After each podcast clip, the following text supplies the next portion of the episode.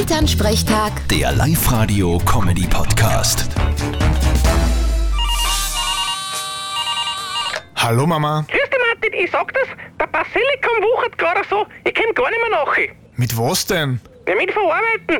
Was glaubst du, was ich schon alles gemacht hab? Salat, Knödel, Pizza, Pesto. Und was soll ich jetzt machen? Ja, du konntest was holen und das verbrauchen. Äh, na. Aber wenn du aus Basilikum einen Schnaps machst, dann hol ich mir einen. Ja, geht das? Na sicher, mit Gin, Zitronensaft und Zuckersirup mischen und fertig ist er. Von wo weißt denn du sowas? Mir wundert's ja, dass du überhaupt ein Basilikum kennst. Das steht alles im Internet. Manchmal ist ja doch zu was gut. Ja, brauche ich nur noch einen Gin. Kann man den selber machen? Ja, aber das ist zu kompliziert. Kauf dir lieber einen.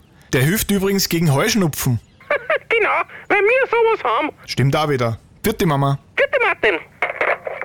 Elternsprechtag. Der Live-Radio-Comedy-Podcast.